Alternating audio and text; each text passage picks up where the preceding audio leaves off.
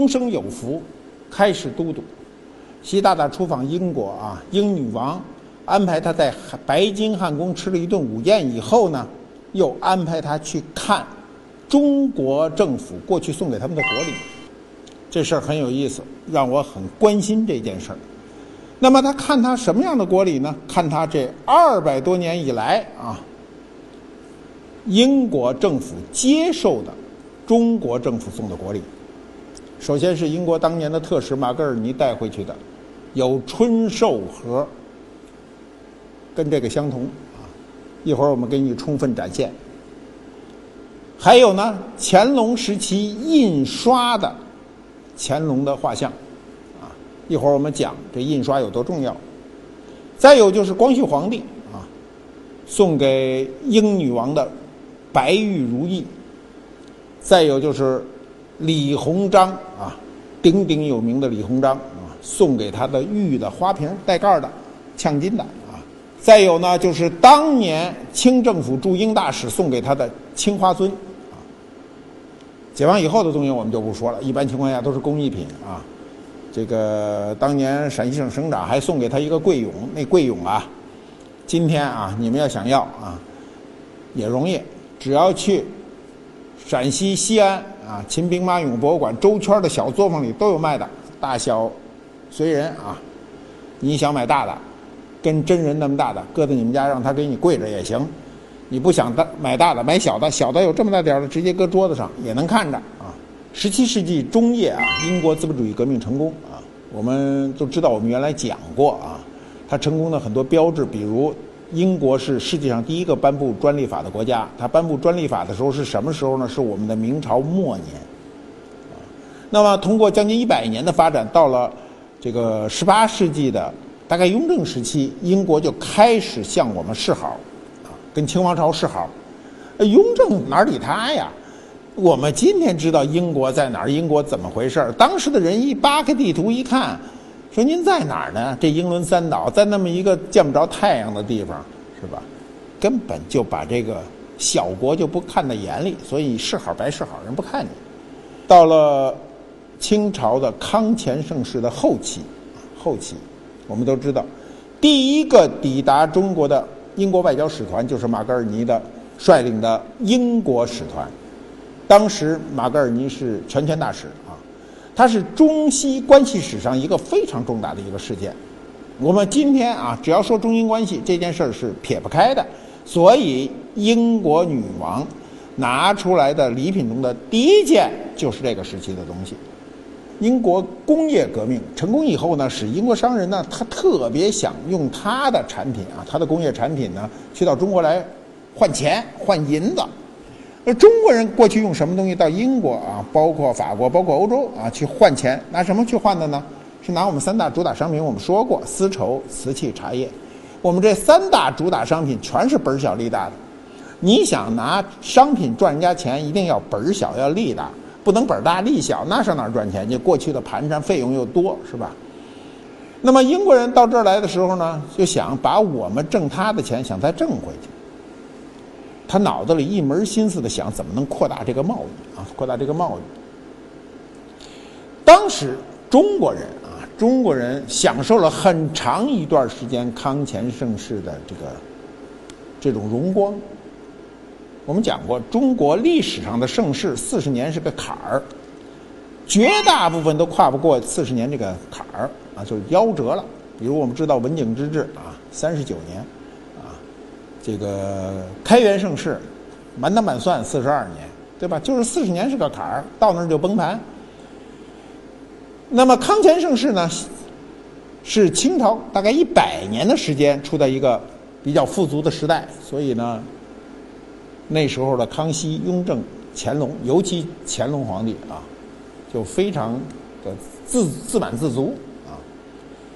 乾隆的晚年就享受了康乾盛世的这个最后这个时光，所以他推行的政策呢，非常重要的一点叫海禁啊。外国人能不能来经商呢？可以经商，经商在哪儿呢？广州。所以我们到今天，广东人、广州人还有经商的传统，就是几百年形成的这样一个传统。英国人老跑到中国来中经商呢，不方便。为什么？你经商老跑到广州啊？从广州入境，我们都知道，今天广州在中国这只大公鸡的肚子底下，最是最最最最边上。你把这商品到这儿跟中国人贸贸易，那中国人赚了绝大部分钱。你那贸易完了，你回去了，他呢直接往内陆去卖。那么我们的海岸线也比较长，如果沿着广州啊走，那起码是福建呐、浙江啊、江苏啊，甚至天津都有港口。那么他们就很想通过这些港口把生意做到中国的腹地去。皇上不同意啊，皇上不同意，你没法不开关呐。那么当时的英国国王乔治三世呢，受商人的蛊惑啊，商人都是天天提要求，说你看这这不行，说你呀。能不能代表国家派使节出使中国和中国签订贸易协定？那么，十八世纪后期，英国通过啊，至少一百五十年的发展，已经变得非常强壮了。那时候，他跟中国啊，很多地方他超过了中国，而中国人一点不知啊。那时候中国人不知，我们是天朝啊，没必要知道别人的东西。所以呢。马格尔尼就在那时候被选上了出使中国，任命全权大使。什么叫全权大使？就是你代表国家行使一切权利，啊，你出去就是代表国家。马格尔尼我们知道啊，马格尔尼我们是按照他基本上按照他译音走的。现在过去的翻译啊，这个格呀竟写成夹啊，就是我们知道电影法国有个电影节叫戛纳电电影节啊，这个字儿过去好多人念错了念。戛然而止，实际上是戛然而止，所以我们现在还按照它英文的这个发音，靠着它发音叫马格尔尼啊。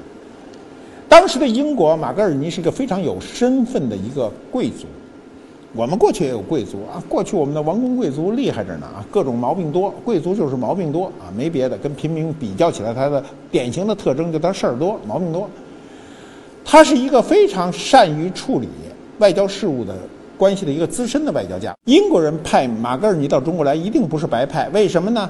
马格尔尼有充分的外交经验啊，他跟沙皇俄国跟他宫廷打交道，打了很多年，所以他有经验。和英国人就对马格尔尼呢寄予了厚望，你出使中国一定能够马到成功。马格尔尼率了多少人呢？当年率了七百多人。七百多人是一个很庞大的团队啊！我们今天啊，国家领导人出使都派不了七百多人。七百多人在古代，你想想，他那么远的地方，他跑中国来，那七百多人多么庞大的一个一个使团！这个使团吃喝拉撒睡全是问题。我们七百多人今天大飞机得坐三架，你想想。所以这么多人跑到中国来，就是向乾隆皇帝来祝贺的，有一名义，祝贺乾隆皇帝。八十大寿，什么时候启的程呢？乾隆五十七年啊，一七九二年，秋天九月份，从英国本土就开始出发了，从一个港口坐船出发。这时候我们乾隆爷都八十二岁了，您说您来庆祝八十大寿，太晚了。走了多长时间呢？走了九个多月啊。第二年啊的七月份，在舟山港登陆。有意思吧？那时候给人祝个寿真不容易。这使团在海上漂泊了将近十个月，终于抵达中国。那么中国人有意思啊，中国人知道英国特使来了，他的使团来了，但是又知道他不认中文，所以等他们一上岸，中国人的队伍就呼噜呼噜就就冲上去了，官员们都冲上去，很热情的迎接人家，不由分说的往人家身上嘁哩喀喳插彩旗啊。什么意思？你看我唱戏没有？唱京戏后面全是彩旗，是吧？全各种彩旗。他其实这彩旗不是插他身上，他身上没地儿插。他不是唱京戏的啊，就是往他的这个队伍里给了好多彩旗。这次彩旗上写着什么呢？写着几个大字啊，五个字，这五个字叫英吉利共识。英吉利就是英国，共识是什么？不是大使，不是特使，是共识。您给我们上贡来了，啊，外交辞令是一个字儿一个字儿的抠的，中国人写上一共识就欺负英国人不认识这字儿，那还不管在旗上啊，在礼品清单上，中国人都把礼物这俩字儿改成了贡物、贡礼。您给我们上贡来了啊。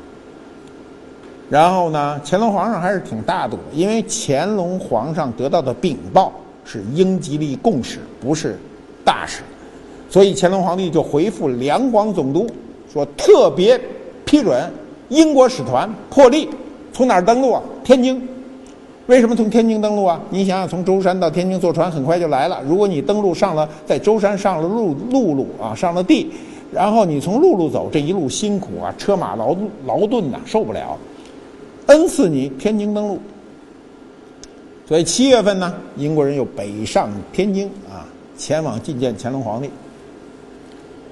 乾隆皇帝啊，还不踏踏实实在故宫等着他啊。当时呢，天热，你想七月一号多热呀，正是最热的时候。我们皇上上哪儿去了呢？上他的热河，就是承德避暑山庄，他的行宫里避暑去了。皇上没辙啊。热的时候只能找一凉快的地儿，他不像我们热了有辙，开开空调啊。那时候没空调，所以皇上就跑，哎，承德去避暑去了。然后呢，就派人呢护送这个使团由北京去到承德啊，就热河，承德的避暑山庄去拜见皇上。这得走一个多月啊。我们今儿啊一脚油门五个小时就到了，从北京那时候得走一个多月，啊。英国使团抵达热河，都都住下了啊，都踏踏实实等着见皇上了。那按照英国人的记载啊，很有意思啊，折腾啊，中国人真能折腾人。说你既然想见皇上啊，我们这皇上你知道吗？这皇上跟跟你们那个跟你们那英王不一样啊。我们这皇上有一特点，早起早睡。你知道皇上从小皇子，我们都讲过，五岁就起来读书。一生都是早起早睡，天一黑就睡觉，天一亮啊，鸡一打鸣啊起来，鸡没打鸣他都起来帮鸡打鸣，他起来了，所以要求英使团凌晨三点啊，一二三三点，你们睡得正香的时候起来换上衣服向皇宫进发，那个皇宫还是行宫，英国人就在一片漆黑中，你想想过去也没灯，什么都没有，打那个灯笼啊，漆黑中摸黑走了一多钟头啊，走了八里地四公里多。那么清政府就说：“您这国家来人啊，您不是共使吗？您见我们皇上啊，有规矩的。您见皇上不是那跟打招呼、瞎握握手就行了？不行，您得三跪九拜，这是我们的礼节。我们每个人见皇上都这样。那英国人说不行啊，我是全权大使，我代表英国，我不是来给你上供的。你这明明是对我是一屈辱嘛，就坚决的不不干，不干呢。”中英双方很有意思啊，英国人就说：“那我我呀妥协一下，实在不行啊，我一单腿下跪，对不对？我们英国人可以单腿下跪，但不能给你不能给你磕头，不能叩首，咣啷咣啷的，那受不了。说再说我这头也不好，磕着磕着就晕了啊，头晕。中国人很有意思啊，那清王朝那么多官员围着咱鸡嘴鸭嘴，就说你要不三叩九拜，没没关系，对不起，您那东西留下，您坐船啊。”回你的英吉利去吧，你你们知道啊，马格尔尼是身披重望，走了一年多，离皇上就差一墙之隔，见不着，多难过呀！想了半天，妥协。所以和珅和大人的奏折上说呢，英国使臣就向我们乾隆皇帝行了三跪九拜之礼。那英国人怎么记载的呢？英国人记载的完全不一样。英国人说呢，当时就是单腿下跪，啊，没有三叩，没有三跪九拜，双方记载完全不同啊！你现在很难知道真相，所以我老说历史没有真相，只只残存一个道理，就是这个道理，对吧？我们今天怎么知道真相呢？和珅的奏折说，英国使臣啊。三跪九拜，英国人自己回去跟英王说的事，我们就单腿下跪。到底谁说的是真相呢？你很难说真相啊。但是我们可以去推。你想想啊，和珅的这折子啊是写给皇上的。马格尔尼至于有没有三跪九叩，那皇上看得清清楚楚。皇上如果没看见，你敢写这折子吗？你不敢写，你等于欺君之罪啊！所以我倒是觉得和珅这奏折呢，可信度更高一点。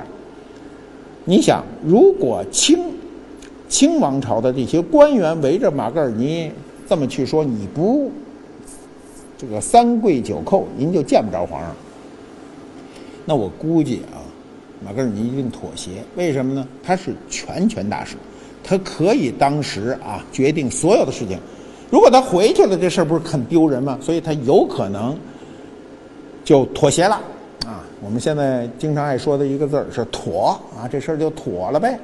所以就可能磕了这个不愿意磕的头。但是无论如何啊，到今天我们无论如何以何种方式当时解决的这个纷争、这个冲突，都改变不了这次。马格尔尼在二百多年前来华的时候，这个礼仪之争对中英首次通使来往造成的负面影响，这有巨大的负面影响。不管他这头是磕了还是没磕，当时啊很有意思啊。英使团七百多人里啊，有没有懂中文呢？有，谁懂中文呢？它里头有一副使，你知道特使有副使，因为特使万一出了什么问题，还有一个人得顶上。这副使有一儿子叫托马斯，托马斯。我现在对托马斯唯一的印象就是体操中好像有一个词儿叫托马斯全旋，是吧？这托马斯呢，学过中文，学了多长时间呢？半年，突击学的。我觉得半年的中文，尤其还是古中文，我估计够那英国人一呛。除非他是一天才。我们今天要突击半年英文，也都是稀里马虎的英英文啊。但是乾隆对他很有兴趣。乾隆一看。好，这个黄头发的这些这个英国小伙子能结结巴巴说两句中文，就说来来来来来啊，我看着你很有意思嘛，到我身边来。然后皇上想了想，身上一摸，从自个儿裤腰带上解下一黄色的荷包，黄色的荷包，你知道这黄色的荷包都是皇上用的，你你们一般人都用的是其他颜色的，红色的、绿色的、蓝什么色儿都行，别不敢使黄色的。转手就把这荷包给了托马斯。托马斯拿着一荷包，傻了，不知道这东西干嘛用的。什么叫荷包？对不对？你们都不知道荷包干嘛用的吧？荷包过去也就是里头搁点香囊。我们过去有人把荷包里搁钱，所以呢，还有一种说法就是荷包是钱包，甭管是干嘛用的。这托马斯根本就不明白中国皇上给他一赐给他一个东西的重要性。如果那他知道这东西的重要性，他一定要把它收藏起来，写一封信，啊，写一段文字记载当年皇上怎么给的。这东西如果再给了大英博物馆，今天是一个非常非常重要的文物。估计当时也没当事儿，说这玩意儿干嘛呀？软巴巴的，什么用？没什么用啊，也被备不住在身上别两天，随手一丢不丢哪儿去了。那么觐见结束以后呢，福康安。福康安这人不是虚构的啊，是确有其人。福康安呢，就陪着使团参观我们的热河行宫，就是避承德的避暑山庄。皇宫你是看不见了，皇上在这儿避暑了，不能陪你回去。您一会儿就回国了，所以您就看看避暑山庄啊，看看承德的行宫。你还得跟他解释什么叫行宫，什么叫进宫。进宫是牛的地方，行宫是次一等的地方，是皇上出来玩的地方。让你们看看。英国人进去一转，你想想，我们承德避暑山庄四十间，是吧？在院子里转来转去，一进屋一看，哇，这西洋的玩具啊，挂钟啊，地球仪啊，什么都有。一看愣了，自个儿有点扫兴。为什么看到自己的东西扫兴呢？就这东西都太好。你看到中国东西，他不扫兴啊，因为我的东西是我们带来的，我们送的这些礼物都看着挺好的。没想到你这儿的西洋的玩具啊，什么西洋的座钟呐，西洋的地球仪，什么都有，还特高级，一下有点糊涂。所以这些东西呢，就他们就想，哎呀，我们送那东西是不是不行了啊？我们那东西显得不不够档次，这就怪了。你说中国人啊，为什么在这行宫里和我告诉你，故宫里也有很多，当时有这么多西洋的东西呢？就是因为中国人啊，当时的清朝政府有钱，派着人偷偷上欧洲买，所以我们今天故宫里很多东西并不是外国人送的礼物，而是我们自己去买的。我们买了很多钟，当时啊，皇上给钱呢，带着银子，自个儿跑外头去买去吧。我们不是近些年中国人蜂拥到欧洲啊，见什么贵买什么啊。我们在二百年前就干过这么一回。马格尔尼这个随着这个福康安参观完了以后，心里有事儿啊，就说我得跟你谈谈呀。说这个我们这还有好多要求呢。那清政府说您得进宫的事儿都完了，祝寿就算您祝了啊。这不尽管您没记清楚，我们老爷子已经八十三了，八十就算你八十也是你住的，八十三也是你住的。完了事儿您回去吧。马格尔尼说不行啊？我这得有任务啊，咱得谈谈判呢。我这好几条呢，一二三四五六啊，这六条我有六条要求。这六条要求太啰嗦，咱就不说了。他无非就是你要开放口岸，让我在哪儿登陆，让我做什么生意，给我免税，就这点事儿啊，都是鸡零狗碎的事儿。清政府最简单了，一概拒绝，不跟你玩啊！你回去太非分了，我让你在这儿上供就不错了，关上了谈判的大门。这一关呢，就是好多年。乾隆皇帝当时呢。就等于是跟底下人说说，赶紧让他们走吧，别在这儿待着啊，就就回国吧，啊，这个英国使团呢就想说，我能不能耗几天啊，看看老爷子哪天高兴背不住，让我们能谈判，就想暂缓回国。这时候，清政府就不高兴了，说别给我这儿赖着啊，就说你赶紧给我回去。所以马格尔尼一行从北京出发了。没有从天津港再坐船走，由军机大臣松云伴送。什么叫伴送呢？就看着你啊，你走。这时候怎么走的呢？踏上了归程，从陆路走的，走河啊，走河也算陆路，只要不走海啊，走河坐一段船啊，上一段岸，走一段船上一段岸，走了多长时间呢？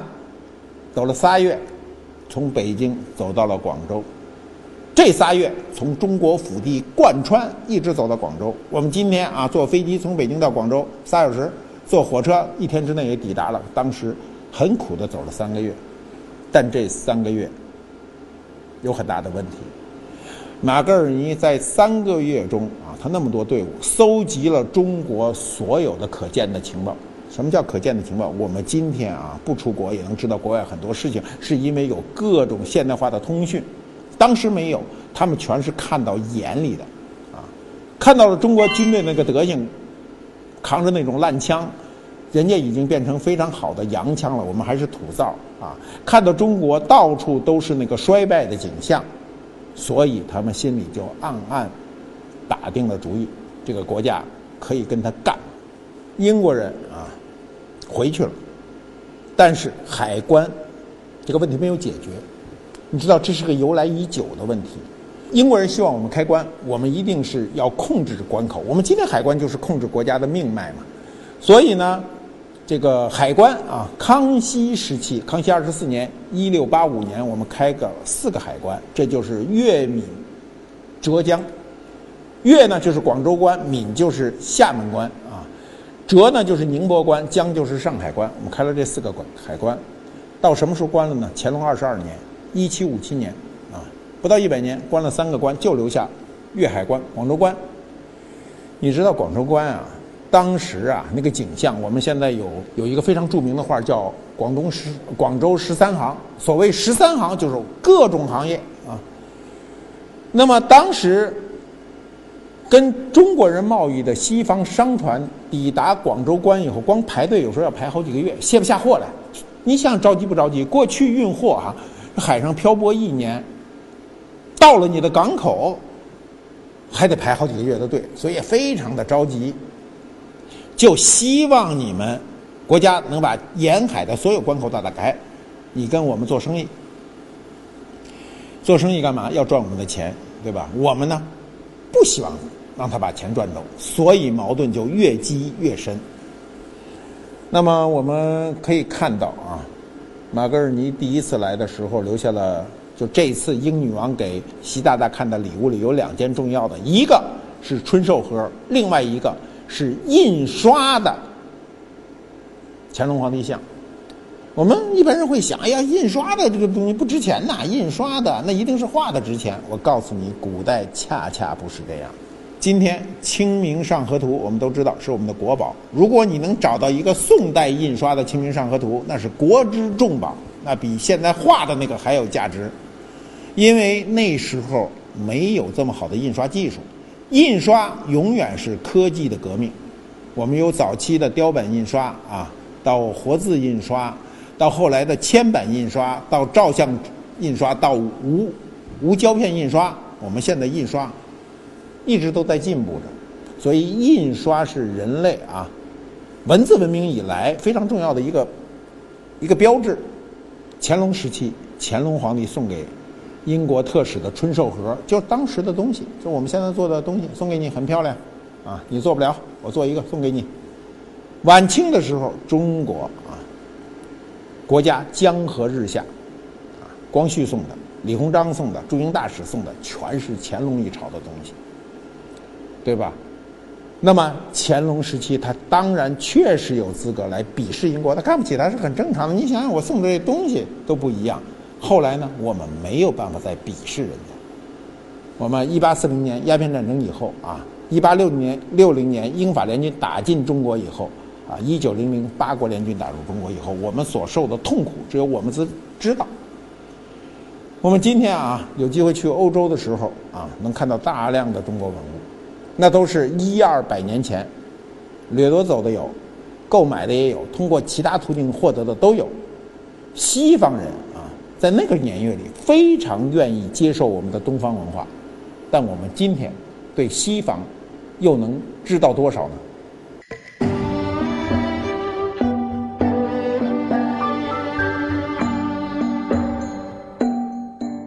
我们上海啊，也开了一个观复博物馆，里头专门有一个馆叫东西馆，就是东西方文化碰撞的一个馆。那里任何一件文物都必须具备这两个特性：一个是东方的，一个是西方的。比如一件瓷器是中国景德镇烧的，但它画的是西洋图案；比如一件家具，它是英国的完全式样，但是是中国工匠用黄花梨为它制造的。